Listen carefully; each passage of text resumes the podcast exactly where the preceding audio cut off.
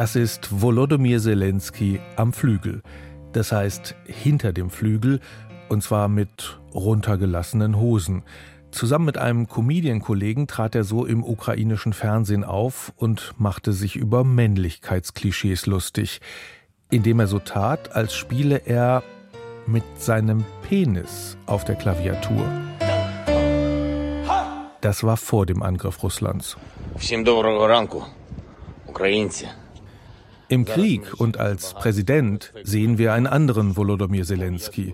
Im olivgrünen Militär-T-Shirt und nicht mehr glatt rasiert und jungenhaft wie auf der Unterhaltungsbühne, sondern mit Vollbart, trainierten Muskeln und ernstem Blick. Wie ein Actionheld. Wozu ja auch passt, dass er den Amerikanern sagte, die ihn evakuieren wollten, ich brauche keine Mitfahrgelegenheit, ich brauche Munition. Der Mann im Krieg. Verändert sich da gerade nicht nur Volodymyr Zelensky, sondern auch unser Bild vom Mann? Verändern Krise und Krieg aktuell unser Männlichkeitsideal? Verteidigungsminister Boris Pistorius, nach vielen Verteidigungsministerinnen wieder ein Mann, der will, dass die Bundeswehr wieder kriegstüchtig wird. Müssen Männer also wieder aggressiv sein?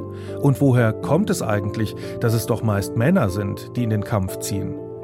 Zeigt der Krieg, wie es gerade der französische Autor Jean-Michel Delaconté geschrieben hat, dass die Frauen keine Männer und die Männer keine Frauen sind?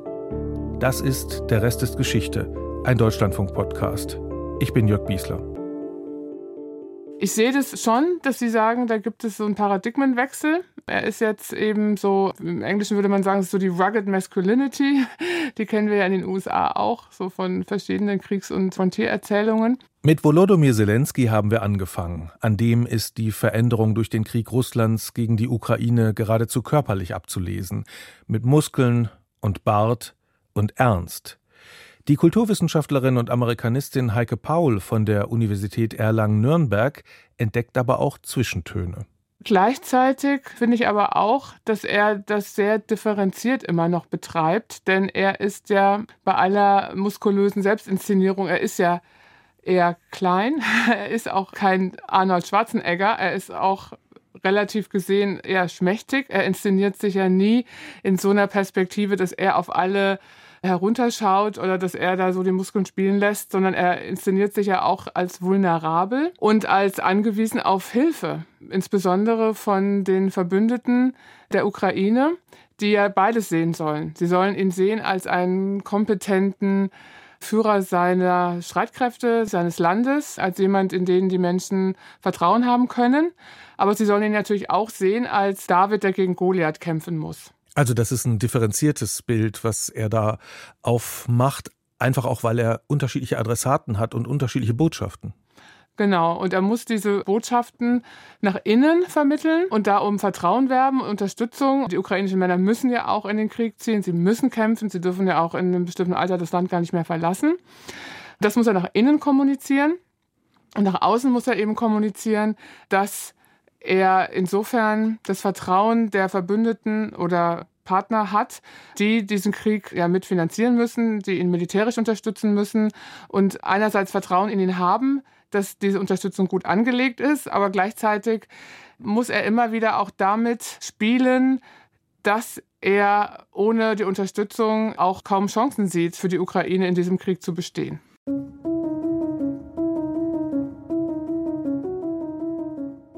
Kehrt mit dem Krieg ein Bild vom Mann zurück, das gerade schon fast verschwunden war? Wir diskutieren ja intensiv über Geschlechterrollen, über fluide Identitäten und das ziemlich kontrovers.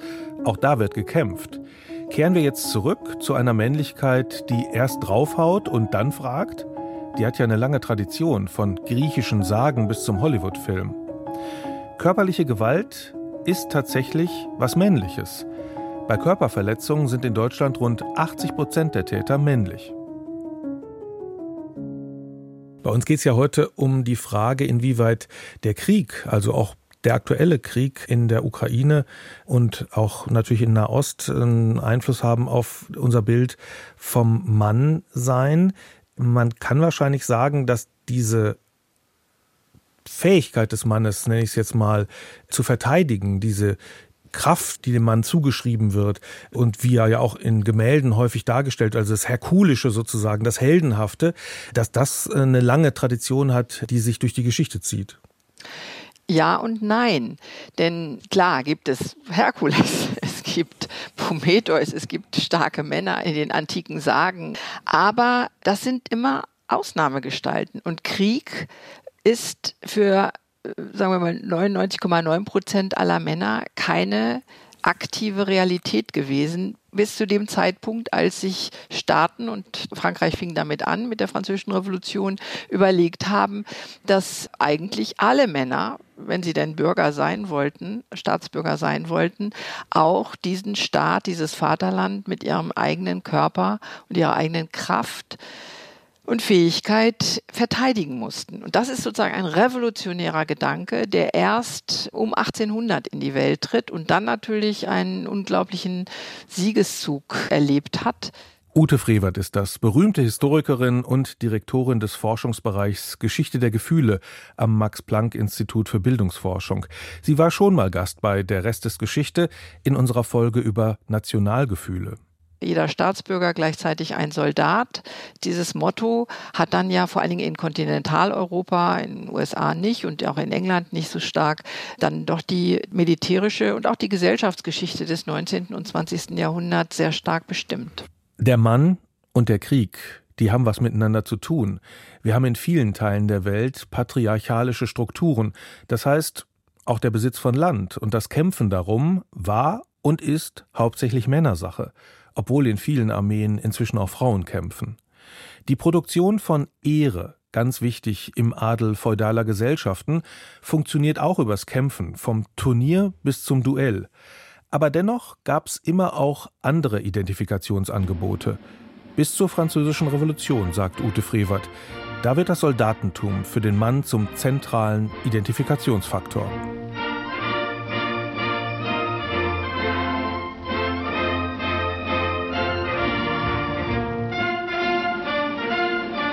Die Marseillaise, das Lied der französischen Revolution und bis heute französische Nationalhymne, die feiert das Soldatische. Zu den Waffenbürger, formt eure Schlachtreihen, marschieren wir, marschieren wir, bis unreines Blut unserer Äcker Furchen tränkt.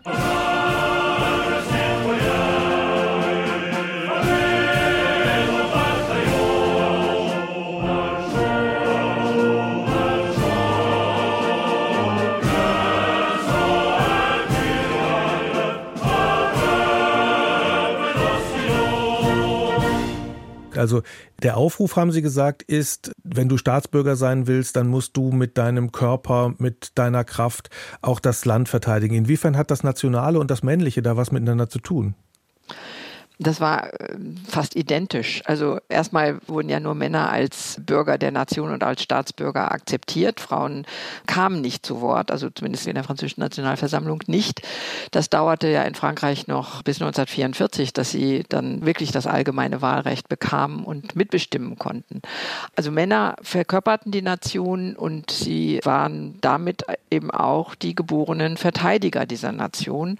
Und das war durchaus nicht in jedermanns Sinne. Also man kann sich das nicht so vorstellen, so haben die Revolutionäre, vor allen Dingen die Jakobiner, das natürlich damals präsentiert, dass alle begeistert Haus und Heim ruhen ließen und gesagt haben, Marguerite, mach du jetzt mal weiter hier, ich ziehe in den Krieg. Ja, so einfach äh, war das auch nicht und viele fanden das auch überhaupt nicht gut, vor allen Dingen dann nicht, wenn die Kriege eben nicht nur eine Woche dauerten und man schnell wieder zu Hause war, sondern möglicherweise sich Jahre hinzogen, wie bei den napoleonischen Feldzügen. Feldzügen. Und insofern war das nicht so ein einfacher Siegeszug einer großartigen Idee von Freiheit und Gleichheit und Brüderlichkeit, sondern das musste auch durchaus mit Zwang durchgesetzt werden. Also genau genommen hatten die Franzosen gar keine Wahl. Sie mussten zur Armee. Und mit Zwang durchgesetzt werden musste es auch in Preußen. Das ist ja eigentlich erstaunlich. Preußen war dann der Staat in Deutschland, damals gab es ja noch sehr, sehr viel mehr auf deutschem Territorium, aber es war der Staat, der eigentlich jakobinischer war als die Franzosen, weil die nämlich Anfang des 19. Jahrhunderts, um eben auch eine starke militärische Macht dem Napoleon entgegenstellen zu können, diese Gesamtrekrutierung, diese breite Rekrutierung von Soldaten einfach brauchte. Und anders als sich das damals viele Bürger vorgestellt haben, hat man dann eben auch, als die Kriege vorbei waren, 1815, diese allgemeine Wehrpflicht nicht wieder in den Schubladen verschwinden lassen, sondern hat an ihr festgehalten und hat weiterhin jedes Jahr eine Gruppe oder auch eine große Anzahl militärtauglicher junger Männer in die Kasernen geholt, um sie dort auf einen zukünftigen Krieg vorzubereiten. Also in Preußen gibt's viel Militär. Der Staat ist sozusagen zum Teil wirklich ein Militärstaat.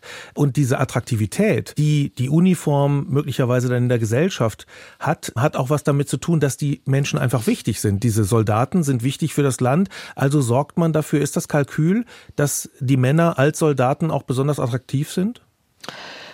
Das hat eigentlich im Wesentlichen damit zu tun, dass Preußen in den 1860er Jahren wichtige militärische Kampagnen erfolgreich bestanden hat und damit letztendlich das, was vielen Menschen damals ein großes Anliegen gewesen ist, nämlich einen großen deutschen geeinten Nationalstaat zu gründen. Das wollte der preußische König eigentlich gar nicht so gerne, aber da waren die versammelten Liberalen zum Beispiel total scharf drauf, dass wir endlich so wie ähnlich wie Frankreich, so ähnlich wie Großbritannien diesen deutschen Nationalstaat haben und nicht ein in unendlich viele Kleinstaaten zersplittertes äh, ja etwas, was dann natürlich auch weltpolitisch überhaupt keine Rolle spielen konnte. Und dadurch, dass diese nationale Einigung 1871 durch Kriege ermöglicht worden ist. Dadurch hat auch dieses Militär auf einmal einen unglaublichen Reputationszuwachs erlebt. Und das war nicht nur ein Zwang, dann seine Militärzeit beim Barras zu verbringen, sondern es wurde als eine Ehre geradezu hochgepimpft. Und diese Vorstellung der Militärzeit als einer ehrenvollen, als einer auch für die eigene Entwicklung, auch für das spätere Fortkommen extrem wichtigen, extrem bedeutsamen Zeit. Das ist eigentlich, haben wir erst so dann seit den 1870er Jahren. Politiker haben in Preußen Uniform getragen. Wer heiraten wollte, hat beim Gespräch mit dem künftigen Schwiegervater die Uniform angezogen. Wenn man ein offizielles Foto hat machen lassen, dann hat man das in Uniform machen lassen. Es war ein, ja, eine Sondergruppe vielleicht innerhalb der Bevölkerung. Und zwar eine Sondergruppe, die sich eben auch besonders durch Männlichkeit auszeichnete.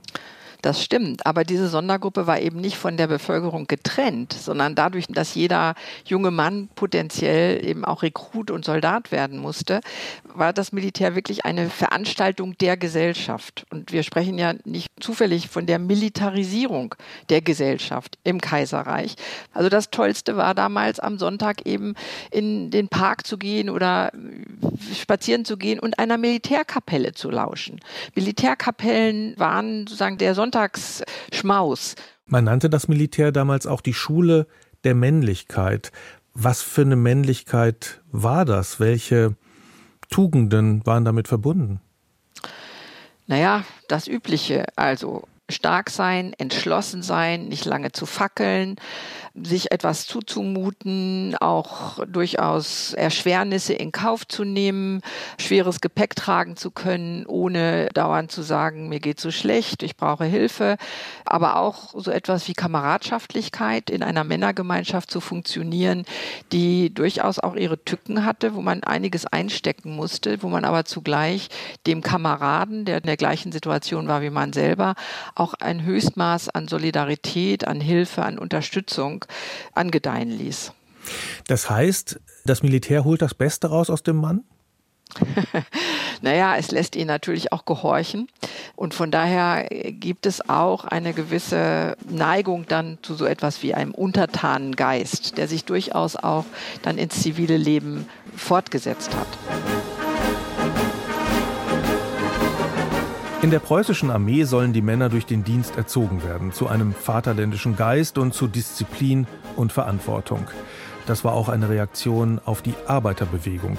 Es sollte ein starkes Gegenbild geschaffen werden zu Revolutionären und Demokraten. Die allerhöchste kaiserliche Förderung sorgt dafür, dass das Soldatentum in Mode kommt. Offiziere haben Zugang zum kaiserlichen Hof. Selbst für hohe Beamte und berühmte Wissenschaftler ist das nicht selbstverständlich.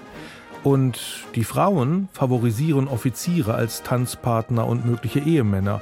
Die sind schneidig, pflichtbewusst und treu. Ausnahmen gibt's natürlich auch, aber wem das Militär sein Gütesiegel gibt, der hat gute Chancen auf dem Heiratsmarkt. 1914 ist es dann vorbei mit der Zeit in Gala-Uniform. Da beginnt der Erste Weltkrieg und das Sterben in den Schützengräben. 13 Millionen Deutsche kämpfen, 2 Millionen sterben.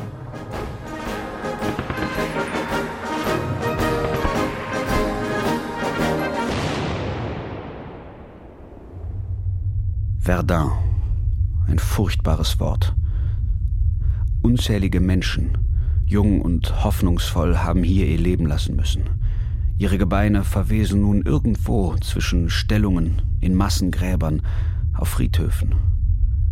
Kommt der Soldat morgens aus seinem Granatloch, viele sind ganz voll Wasser, so sieht er im hellen Sonnenschein die Türme des Douaumont oder eines anderen Forts, die ihre Augen drohend ins Hinterland richten. Ein Schütteln packt ihn, wenn er seine Blicke rundum schickt. Hier hat der Tod seine Knochensaat ausgesät. Die Front wankt. Heute hat der Feind die Höhe, morgen wir. Irgendwo ist hier immer verzweifelter Kampf. Mancher, der sich eben noch der warmen Sonne freute, hört es schon irgendwo brüllen und heulend herankommen. Dahin sind alle Träume von Frieden und Heimat. Der Mensch wird zum Wurm und sucht sich das tiefste Loch.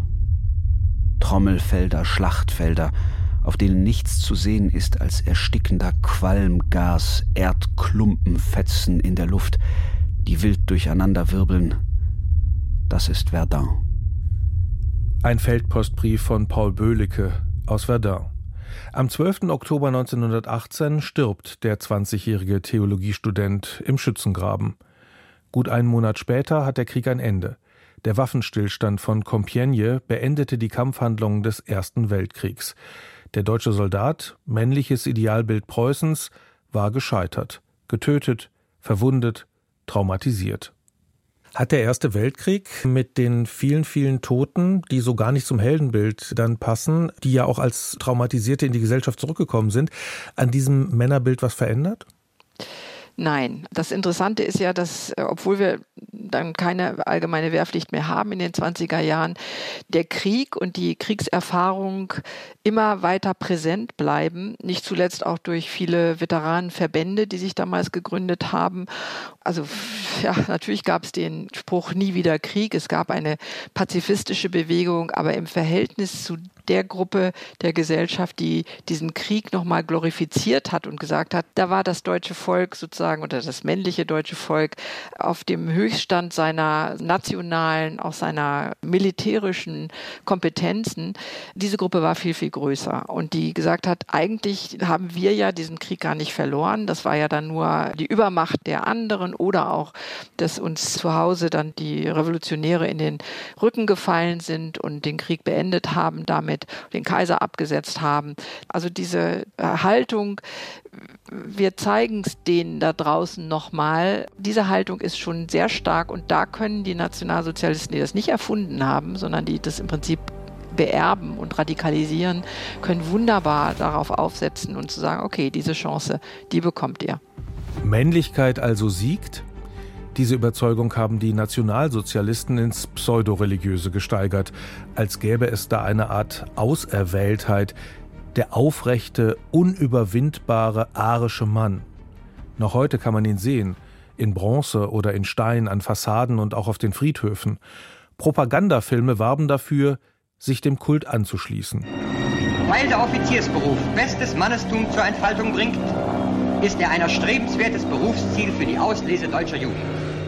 Ja, Adolf Hitler hat dann sogar eine Formulierung gefunden, die bis heute ganz berühmt ist dafür, wie Männer zu sein haben, also die Jungs erstmal, nämlich flink wie Windhunde, zäh wie Leder und hart wie Kruppstahl. Gerade in dem Stahl steckt das Militärische natürlich schon drin. Das heißt, es geht darum, dass hier der Mann eigentlich zu einer Art Instrument wird? Ja, zu einem willigen Instrument der genozidalen und eroberungssüchtigen Politik des Führers, dem man ja auch als Soldat dann ewige Treue und Gehorsam schwören muss. Allerdings, auch da, das fängt ja nicht mit Militär an. Diese Erziehung zu diesen drei Charakteristika des deutschen Mannes, die fängt in der HJ an und die setzt sich fort in den Arbeitslagern des Arbeitsdienstes und den Wehrertüchtigungsseminaren, die selbst Juristen durchleben mussten damals. Also das ist eine breite, eine ganz breite Militarisierung, die wir seit 1933, dann 35 nochmal der Einschnitt mit der allgemeinen Wehrpflicht erleben und die dann eben seit 1939 1939 auch in die Tat umgesetzt wird. Und die stählernen Helden erweisen sich im Zweiten Weltkrieg dann doch nur als Menschen. Sie sind jahrelang im Krieg, getrennt von ihren Familien, sie sind verletzlich und nicht nur am Körper. Die, die nicht sterben, kehren oft mit Traumata heim, mit Wunden geschlagen, auch vom eigenen Handeln. Und ihr Schweigen darüber belastet sie selbst und ihre Kinder. Männer, sprechen eben nicht über ihr Leid. Leider. Wir haben im Grunde einen Zeitraum von Mitte des 19. bis Mitte des 20. Jahrhunderts, in denen Männlichkeit ganz klar verbunden war, auch mit Krieg. Ja, und das Interessante ist jetzt, dass wenn wir nochmal ganz schnell in die 50er Jahre hineinspringen, jetzt bleiben wir mal bei der Bundesrepublik, als man dann anfing, wieder über Wiederbewaffnung zu reden, was ja dann nach 1945 erstmal ein No-Go gewesen ist, dass dann Umfragen gemacht werden in der Bevölkerung, wie die das denn fänden, wenn es wieder eine deutsche Wehrmacht oder eine Armee gäbe. Und da ist die Haltung derjenigen, die sich dort zu Wort melden, sehr differenziert. Die sagen, nie wieder Krieg, aber das Militär als Schule der Männlichkeit, das wäre vielleicht doch nicht ganz schlecht. Also das könnten unsere Jungs doch ganz gut gebrauchen. Und interessanterweise sind es vor allen Dingen Frauen oder Mütter oder zukünftige Ehefrauen, die sich so zu Wort melden und eigentlich diese Art von militärischer Zurichtung von jungen Männern gar nicht so schlecht finden. Das klingt ja fast so, als sei das Militär ein willkommener Ort, an dem man das Gefährliche des Mannseins, die Aggressivität irgendwie in Bahnen lenken kann und einhegen. Das ist sicherlich ein Gedanke, der dahinter steht. Also einmal eben so sagen, da lernt man Ordnung, da lernt man auch zu gehorchen, was die jungen Männer in den 50er Jahren ihren Müttern und Vätern, wenn sie dann überhaupt aus dem Krieg wiedergekommen sind, nicht unbedingt gerne taten. Also da gibt es eine harte Hand und die gewöhnen sich an diese harte Hand und können dann hinterher, wenn sie dann endlich erwachsen sind, damit auch so umgehen, dass sie einerseits ihre Aggressivität im Zaum halten, aber andererseits schon auch keine Klagelieder über ihre Existenz anstimmen, sondern äh, wissen, wo es lang geht. Und dann kommen die Langhaarigen. ja, also wenn Sie 20 Jahre später eine solche Umfrage nochmal gemacht hätten, hätten Sie ganz, ganz andere Voten bekommen, sowohl von Frauen als auch von Männern. Und je weiter dann, also die Liberalisierung der Gesellschaft letztendlich fortschreitet und auch die Differenzierung der verschiedenen Geschlechterrollen, desto weniger wird das Militär zu dieser Schule der Männlichkeit oder der Schule der Nation, zu der es vorher ja sozusagen hochgelobt worden ist.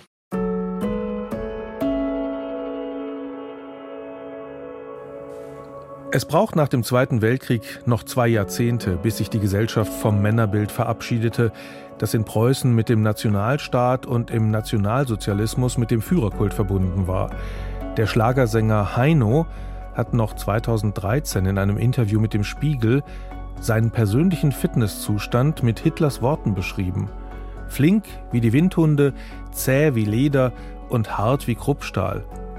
In den 80ern haben wir da ein und doof wie Brot dran gehängt, weil wir uns absetzen wollten vom Männerideal unserer Väter und Großväter, das zu massenhaftem Sterben und unsäglichem Leid geführt hat in zwei Weltkriegen.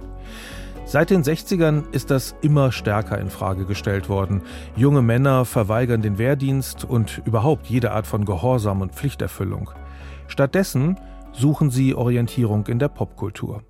Im 20. Jahrhundert ist sicherlich die Kriegserfahrung des Zweiten Weltkrieges und auch dann die Besatzungserfahrung in der Zeit danach sehr wichtig, aber auch dieses unglaubliche Momentum, was Popkultur dann in der Zeit bekommt. Jürgen Marczukart ist das von der Uni Erfurt.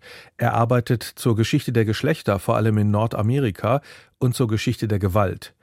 Nach dem Zweiten Weltkrieg also beginnt eine neue Zeit mit einem neuen Männerbild. Wie schon oft in der Geschichte, in der es über Jahrhunderte unterschiedliche Identifikationsangebote gab, vom muskelbepackten Herkules bis zum schmächtigen Philosophen, vom Wissenschaftler bis zum Heiligen. Für die meisten aber dürften die Rollenvorbilder Männer im eigenen familiären Umkreis gewesen sein.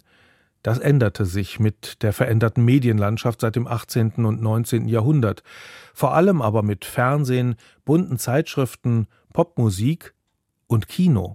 Wir sprechen da gerne von Konjunkturen oder vielleicht etwas geheimnisvoller von Verdichtungen von bestimmten Vorstellungen von Männlichkeit und Geschlechterentwürfen. Und da ist Film schon eine sehr, sehr wichtige Kategorie, weil Film uns halt zeigt, was möglich sein kann, ja, und an so einer Schnittstelle operiert von Erfahrung und Fantasiewelten und weil Film ja auch sehr stark über Vorbilder operiert. Also da würde ich Hollywood schon eine große Wirkmächtigkeit äh, zuschreiben. Allerdings ist es natürlich auch so, dass auch Hollywood eben verschiedene ja, Identifikationsmodelle anbietet. Außer Westernhelden, wie sie John Wayne spielte, und hilflos erscheinenden Unglücksraben, zum Beispiel verkörpert von Charlie Chaplin, gab es im amerikanischen Film noch weltfremde Wissenschaftler, emotional labile Privatdetektive und Helden, die schwach waren, unsicher und irgendwie zerknautscht. Marlon Brando und James Dean haben sie gespielt. Aber es gab eben auch immer wieder Testosteronboliden wie Vin Diesel, Arnold Schwarzenegger oder etwas gebrochener Bruce Willis. Der Österreicher Schwarzenegger wurde weltberühmt als Bodybuilder und dann mit den Terminator-Filmen.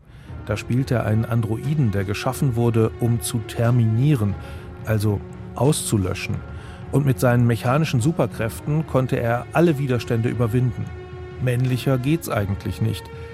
Und doch vollzieht sich ja dieser Wandel in Terminator 2 vor allem. 1991 kommt er raus und der ist halt natürlich untrennbar verbunden mit Arnold Schwarzenegger, dem Mann, der Bodybuilding gemacht hat, könnte man fast sagen. Und Bodybuilding wird ja auch sehr stark assoziiert mit dem, was dann auch in dem Terminator gezeigt wird. Also dieses sich hart machen und Muskeln stehen ohnehin für Männlichkeit und harte Arbeit, Schmerzen überwinden, diszipliniert sein. Also genau diese Dinge, die dann auch vor allem mit der Terminator-Figur assoziiert werden, die ja äh, sehr wortkarg ist und sich durchsetzt und stark ist und auch im wahrsten Sinne des Wortes, also das ist ja ein Leitmotiv in dem Film, unkaputtbar ist. Ne? Aber Bodybuilding als solches, das finde ich halt so interessant an dieser ganzen Geschichte. Bodybuilding ist ja von Anfang an ambivalent. Also wenn man sich diese Dokumentation über Schwarzenegger anschaut aus den späten 70er Jahren, Pumping Iron, dann beginnt die Doku damit, dass er mit einer Ballerina zusammen seine Posen übt. Und Männer, die sich nackt eingeölt mit Tanga auf der Bühne präsentieren. Also das ist ja auch schon dann wiederum fast ein Queering dieser sich hart machenden Männlichkeit. Und Schwarzenegger selber, der hat sich ja auch dann schon in den 70er Jahren, war es glaube ich, im Museum präsentiert. Also hat eigentlich immer damit gespielt, dass er auch eine Kunstfigur ist. Oder auf dem Cover eines schwulen Magazins, wie man es damals noch nannte, After Dark, ähm, war auch schon zu sehen in den späten 70er Jahren. Ne? Also insofern ist jetzt so eine Ambivalenz vom Terminator gar nicht so überraschend und fügt sich gut in diese Schwarzenegger-Geschichte rein.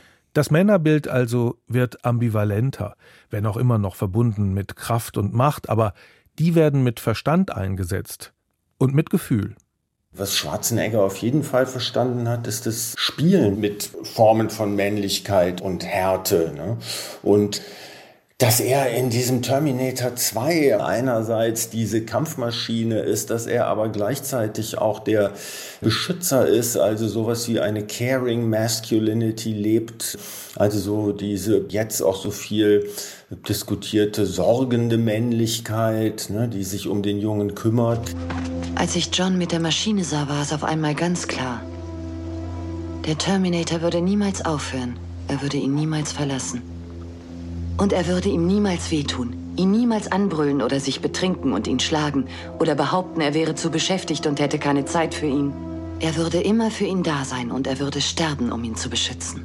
Das ist ein Wandel, der in die Zeit passt und eine scheinbare Ambivalenz, aber es ist halt gerade in den 80er Jahren dann auch sehr viel von fehlenden Vätern die Rede, die Familien verlassen, was eine soziale und gesellschaftliche Katastrophe sei. Und da ist ja dann auch ein sehr stark konservatives Moment drin, auch in dem Film. Das ist ja der Junge, um den er sich kümmert, John Connor, JC, Jesus Christ. Ne? Das ist ja der, der die Menschheit erretten soll. Und wir brauchen halt einen Vater, eine solide Vaterfigur, um die Menschheit zu retten. Das ist die Geschichte und eine alleinerziehende Mutter darf, wenn wir dem Narrativ des Filmes folgen, letzten Endes nicht sein, weil eine alleinerziehende Mutter das nicht leisten kann. Und es ist halt ein, ein sehr konservatives Geschlechtermodell wiederum was wiederum in Abgrenzung zu diesem sich hart machenden Männlichkeitsmodell inszeniert wird. Also das sind schon echt ganz schön viele Ebenen in diesem Film, der zuerst mal nach, äh, äh, wie heißt es auch über Schwarzenegger, ähm, Rennen und Schießen daherkommt.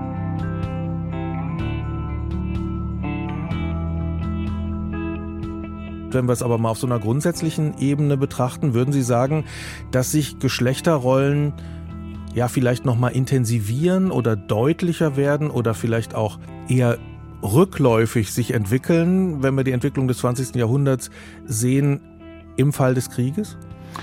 Ja und nein. Also ja, in jedem Fall. Ich denke, dass der Krieg führt in der Regel zu einer Affirmation von traditionellen Geschlechterrollen, die die Unterschiede zwischen Mann und Frau betonen. Vor allen Dingen dahingehend, dass der Mann in den Krieg zieht, dass er die Person ist, die wir sehen auf dem Schlachtfeld, an der Front, die Kulturwissenschaftlerin Heike Paul ist das nochmal. Die haben wir schon zu Beginn gehört, als es um Volodymyr Zelensky ging. Und natürlich haben die Bilder, die wir zu diesen Kriegen bekommen, auch dazu beigetragen, dass wir diese ja, Retraditionalisierung der Geschlechterrollen so wahrnehmen. Ne? Denken Sie an äh, Hollywoods Kriegsfilme, also wie da der Mann inszeniert wird auf dem Schlachtfeld. Und insofern, denke ich, sieht man das da schon sehr gut, dass Männlichkeit anders inszeniert wird, wenn es darum geht, dass Männer im Krieg kämpfen und Frauen in der Regel eben dargestellt sind als zu Hause geblieben. Im besten Fall warten sie. Manchmal werden sie natürlich auch gebraucht dann in der heimischen Kriegswirtschaft. Und da kommen wir vielleicht zu dem nächsten Punkt, dass wir schon sehen in der Geschichte, dass Kriege oft auch Emanzipationsgewinne haben für die Frauen, die in gewisse Männerrollen vorrücken im Land, in der Produktion, in bestimmten Berufs Zweigen, weil eben die Männer nicht da sind. War ja. im Zweiten Weltkrieg auch so, ne? aber nachher in den 50er Jahren ging es rasant wieder, zurück. Allerdings ging es rasant zurück. Und das wurde dann natürlich wieder bearbeitet, wenn wir uns anschauen, dann die Frauenbewegung der 60er Jahre oder so. Ja? Also man könnte schon generell sagen, dass da eine gewisse Interdependenz besteht zwischen Krieg und Männlichkeitsvorstellungen, aber eben natürlich auch zwischen Männlichkeits- und Weiblichkeitsvorstellungen. Es gibt auch, zumindest für die USA, die These, dass die feministische Bewegung oder die Frauenbewegung, die erste Frauenbewegung um die Jahrhundertwende 1900, dass die auch was damit zu tun hatte, dass ein neues Männerbild entstanden ist mit so militaristischen Anklängen, das dann sozusagen im Ersten Weltkrieg auch letztlich eine Rolle spielte. Ja, also dass dann die Männer sich auch irgendwie neu aufstellen oder wehren gegen auch emanzipatorische Bewegungen. Ach so, der Mann sozusagen zieht nochmal mit einem anderen Bewusstsein in den Krieg und betont seine Männlichkeit vielleicht stärker, wenn es vorher emanzipatorische Bewegungen gegeben hat, die er sagen wir mal, zumindest mit einer Verunsicherung, denen er mit einer Verunsicherung begegnet. Ja, so würde ich das sehen. Ich würde auch generell sehen, dass diese Männlichkeitskonstruktionen, die wir jetzt sehen, die wiederbelebt werden durch den Krieg, immer auch was zu tun haben mit Verunsicherung und mit Krise. Wir haben eigentlich gesehen, dass mit dem Ende des Kalten Kriegs, also der, der ganz lang anhaltenden und zementierten Auseinandersetzung der Systeme Ost und West, um es jetzt mal vereinfacht zu sagen, eigentlich so eine Art Aufbruch da war. Also Aufbruch im Sinne, dass etwas Neues kommt, aber Aufbruch auch im Sinne von Rollenzuschreibungen werden aufgebrochen. Plötzlich ist wahnsinnig viel möglich. Hat es eine Verbindung dazu? Also, dass sich die sicher geglaubten, über Jahre, Jahrzehnte eingeübten Strukturen seit dem Zweiten Weltkrieg eben bis in die 80er Jahre diese Strukturen aufgelöst haben, dass plötzlich da auch, ja, waren es andere Notwendigkeiten oder andere Möglichkeiten? Ich denke, für die 90er Jahre kann man schon sagen, dass es da andere Möglichkeiten gab. Dennoch sehen wir diese Entwicklungen von verändernden Rollenbildern bei Männern und Frauen ja nie in so einem linearen progressiven Zusammenhang. Und so würde ich sagen, sind die Entwicklungen, die wir vielleicht in den 90er Jahren zaghaft sehen, werden in vielerlei Hinsicht wieder eingeholt von dem, was dann nach 9-11 passiert ist. Und da haben wir ja auch wieder eine ja, Vermännlichung, Remaskulinisierung nennen das Kolleginnen von mir, die darauf abzielt, dass wir dann wieder die Frage stellen, wer zieht in den Krieg und für welchen Zweck und was machen die Frauen in der Zeit und nicht zu vergessen, am Schauplatz in New York der Attentate haben wir dann ja eine ganz interessante auch Heroisierung von Feuerwehrmännern, die da die Rettungsarbeiten tätigen. Und ich denke, nach 9-11 haben wir dann eigentlich wieder die Einstellung dieser progressiven Bewegung, die an so eine zeitweilige Öffnung anknüpft. Ja diese Fokussierung auf die Männer, jetzt als Feuerwehrleute zum Beispiel oder auch als Soldaten, die ist uns ja irgendwie plausibel. Trotzdem muss man sie hinterfragen. Warum sind immer die Männer im Fokus, wenn es brennt? Ja, das ist eine sehr gute Frage. Das kann man sich in der Tat fragen, warum die Frauen mit ihrer Arbeit unsichtbarer bleiben. Und das ist ja Arbeit, die auf vielen Ebenen erfolgt. Also zum einen ist es oft auch Arbeit im Militär. Es ist Arbeit. Es ist teilweise auch Arbeit in der Industrie, in anderen Zweigen.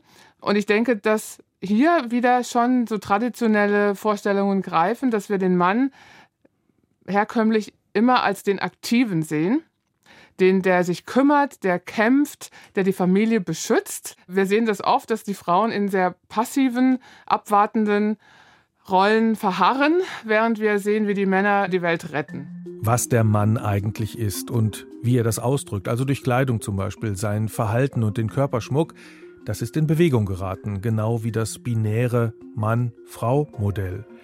Die amerikanische Philosophin Judith Butler hat 1990 in ihrem Buch Das Unbehagen der Geschlechter gefordert, das Geschlecht nicht allein biologistisch festzulegen. Das Geschlecht, das sei ein Mix aus kulturellen Normen, historischen Entwicklungen, Einfluss der Familie, von Psyche, Wünschen und Begehren und mache sich deshalb nicht fest an den Fortpflanzungsorganen. Und tatsächlich sind ja offenbar Grenzüberschreitungen möglich, jedenfalls für Prominente wie den Fußballer David Beckham. Ja, also Beckham ist interessant, ja, weil er ja früh anfängt auch zu spielen mit so seiner äußerlichen Erscheinungsform, ne? also mit dem Haare färben, mit dem Kosmetik verwenden, sich irgendwie so versuchen, individuell irgendwie so zu entfalten, jenseits dem gängigen Phänotyp Fußballspieler. Viele halten so ein fluides Selbstbild aber für seltsam. Es irritiert sie. Auf dem Platz jedenfalls ist das ein Tabubruch. Und es hat natürlich auch dazu geführt, dass man sich gefragt hat, okay, ist das jetzt männlich oder ist das eben, wie Sie sagen, schon so metrosexuell äh, feminisiert?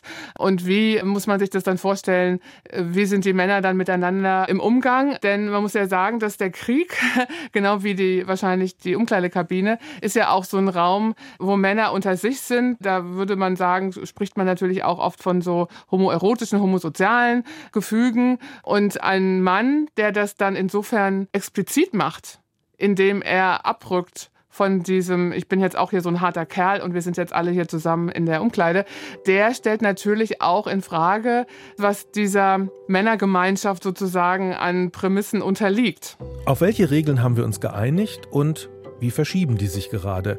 Ich finde die aktuelle Debatte da sehr interessant, so wie das Gendern hart diskutiert wird, nicht nur weil es grammatikalisch fragwürdig ist, sondern weil es ein Versuch ist, Regeln neu zu definieren, so verändert sich ja gerade auch unser Blick auf die Männlichkeit. Und zwar schneller als im 20. Jahrhundert. Ich bin mir nicht sicher, ob das auch mit mehr Freiheit des Einzelnen einhergeht, aber es scheint doch mehr Möglichkeiten zu geben, Mann zu sein. Auch äußerlich. Harry Styles lackiert sich die Nägel und Brad Pitt trägt Rock. Ist wahrscheinlich im Sommer eine Überlegung wert. Ich meine, das ist natürlich in so einem Showbusiness-Sektor nochmal was anderes, als wenn ich als Mann im Rock auf die Baustelle gehe. Also ich denke, das hat alles so seinen Ort und teilweise sind das dann eben auch gesellschaftliche Nischen, in denen sich das bewegt. Inwiefern wir jetzt langfristig da so ein Gender-Bending oder irgendwie so einen, so einen lockereren Umgang damit haben, äh, vermag ich gar nicht vorherzusehen. Zumindest ist es aber eine Bewegung, die so ein bisschen gegenläufig ist zu der Verhärtung von Männlichkeitsbildern, die mit dem Krieg oder vor allen Dingen auch den Bildern und der Berichterstattung über Krieg einhergehen. Ja, nicht nur mit dem Krieg vielleicht sogar, also mit Macht könnte man vielleicht sogar sagen. Wenn man sich anschaut, was so auf dem internationalen Parkett für Männerbilder rumlaufen in den letzten Jahren, also von Trump über Orban bis zu Putin, die sind ja durchaus erfolgreich mit dem, wie sie sich inszenieren, nämlich eben als starke Männer und natürlich nicht mit Rock. Das beschäftigt ja Tausende von WissenschaftlerInnen, die Frage dieses Erfolgs dieser Männer. Also zum einen muss man natürlich wirklich sagen, dass sie natürlich reagieren oder dass, wie würde man sagen, dass Menschen, nicht nur Männer, aber auch Männer in Zeiten ihrer eigenen Verunsicherung, vielleicht auch im Hinblick auf Geschlechterrollen, natürlich darauf reagieren, dass hier Personen sind, die das ganz klar markieren. Ich bin ein Mann, ich bin so und so, dafür stehe ich, ja. Ein ähm, gewisser, ja, Frauenhass oder ja, könnte man sagen, im Abstrakten zumindest, geht damit einher. Also auch das Herunterblicken auf Frauen, das denke ich, ist da mit eingepreist. Trump ist gewählt worden, obwohl er You can grab her by the pussy gesagt hat. Genau, ich meine, was ja. Frauenverachtenderes kann man eigentlich nicht sagen, was sozusagen die Männlichkeit inszeniert als eine, die übergriffig ist, die sich nimmt, was sie will. Genau, und ich denke, da muss man auch nochmal ergänzen, er ist gewählt worden, auch von Frauen, obwohl er das gesagt hat. Ja, und das finde ich, das wäre der nächste Schritt. Also es geht, glaube ich, nicht immer nur um die Männer und die verunsicherten Männer, die alle diese großen, starken Männer bewundern. Frauen tun das auch. Der Reiz, der von autokratischen nationalistischem Führungspersonal ausgeht. Die Beispiele haben Sie jetzt ja schon genannt. Gefährdet zum einen natürlich das friedliche Miteinander der Geschlechter. Es gefährdet auch den sozialen Zusammenhalt und es gefährdet letztlich auch unsere Demokratie. Gerade in komplizierten Zeiten setzen sich jedenfalls in einigen Ländern Kandidaten durch, die als besonders maskulin gelten. Zum Beispiel weil sie aggressiv sind, keine Kompromisse wollen, einfache Botschaften haben, nicht immer alles so kompliziert machen.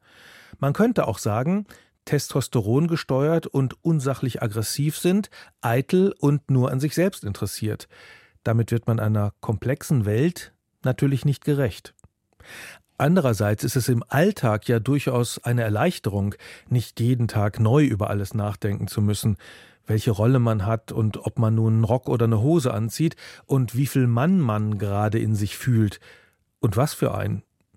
Gewohnheiten und Rollenbilder, die gibt's ja nicht, weil jemand sehr Böses sie sich ausgedacht hat, sondern weil wir uns mehr oder weniger und natürlich auch mit Unterschieden in den Details darauf geeinigt haben weil es das Leben auch leichter macht.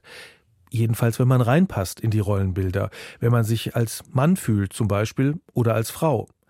Das heißt ja zum Glück dann nicht, dass alle Männer grillen und alle Frauen backen, aber wahrscheinlich grillen mehr Männer, als dass sie backen. Und Volodymyr Zelensky zeigt mehr vom typischen Mann, wenn sein Land überfallen wird. Weil Krieg als männlich gilt und man Fragen über Leben und Tod vielleicht nicht so gern einem Komiker überlässt. Für Albernheiten wie die vom Anfang dieser Episode ist da kein Platz. Vielen Dank an Ute Frevert, Heike Paul und Jürgen Martschukat und an Anja Reinhardt, Recherche und Tim Baumann, Regie und Produktion. Redaktion Monika Dittrich. In der nächsten Folge kommt ein Thema dran, das eine Hörerin vorgeschlagen hat. Sieg und Frieden wie Kriege enden. Kriege, die lange dauern und die viele Opfer kosten, fressen sich in die Gesellschaften hinein. Und das bedeutet, dass diese Erinnerungen und Erfahrungen dann natürlich nicht einfach abgestellt sind in dem Augenblick, in dem ein Krieg militärisch endet oder politisch. Wenn es Themen gibt, die Sie und euch interessieren, schreibt sie uns an der Rest ist Geschichte at deutschlandfunk.de. Gern auch Lob und Kritik wir lesen alles. Ich bin Jörg Biesler. Tschüss.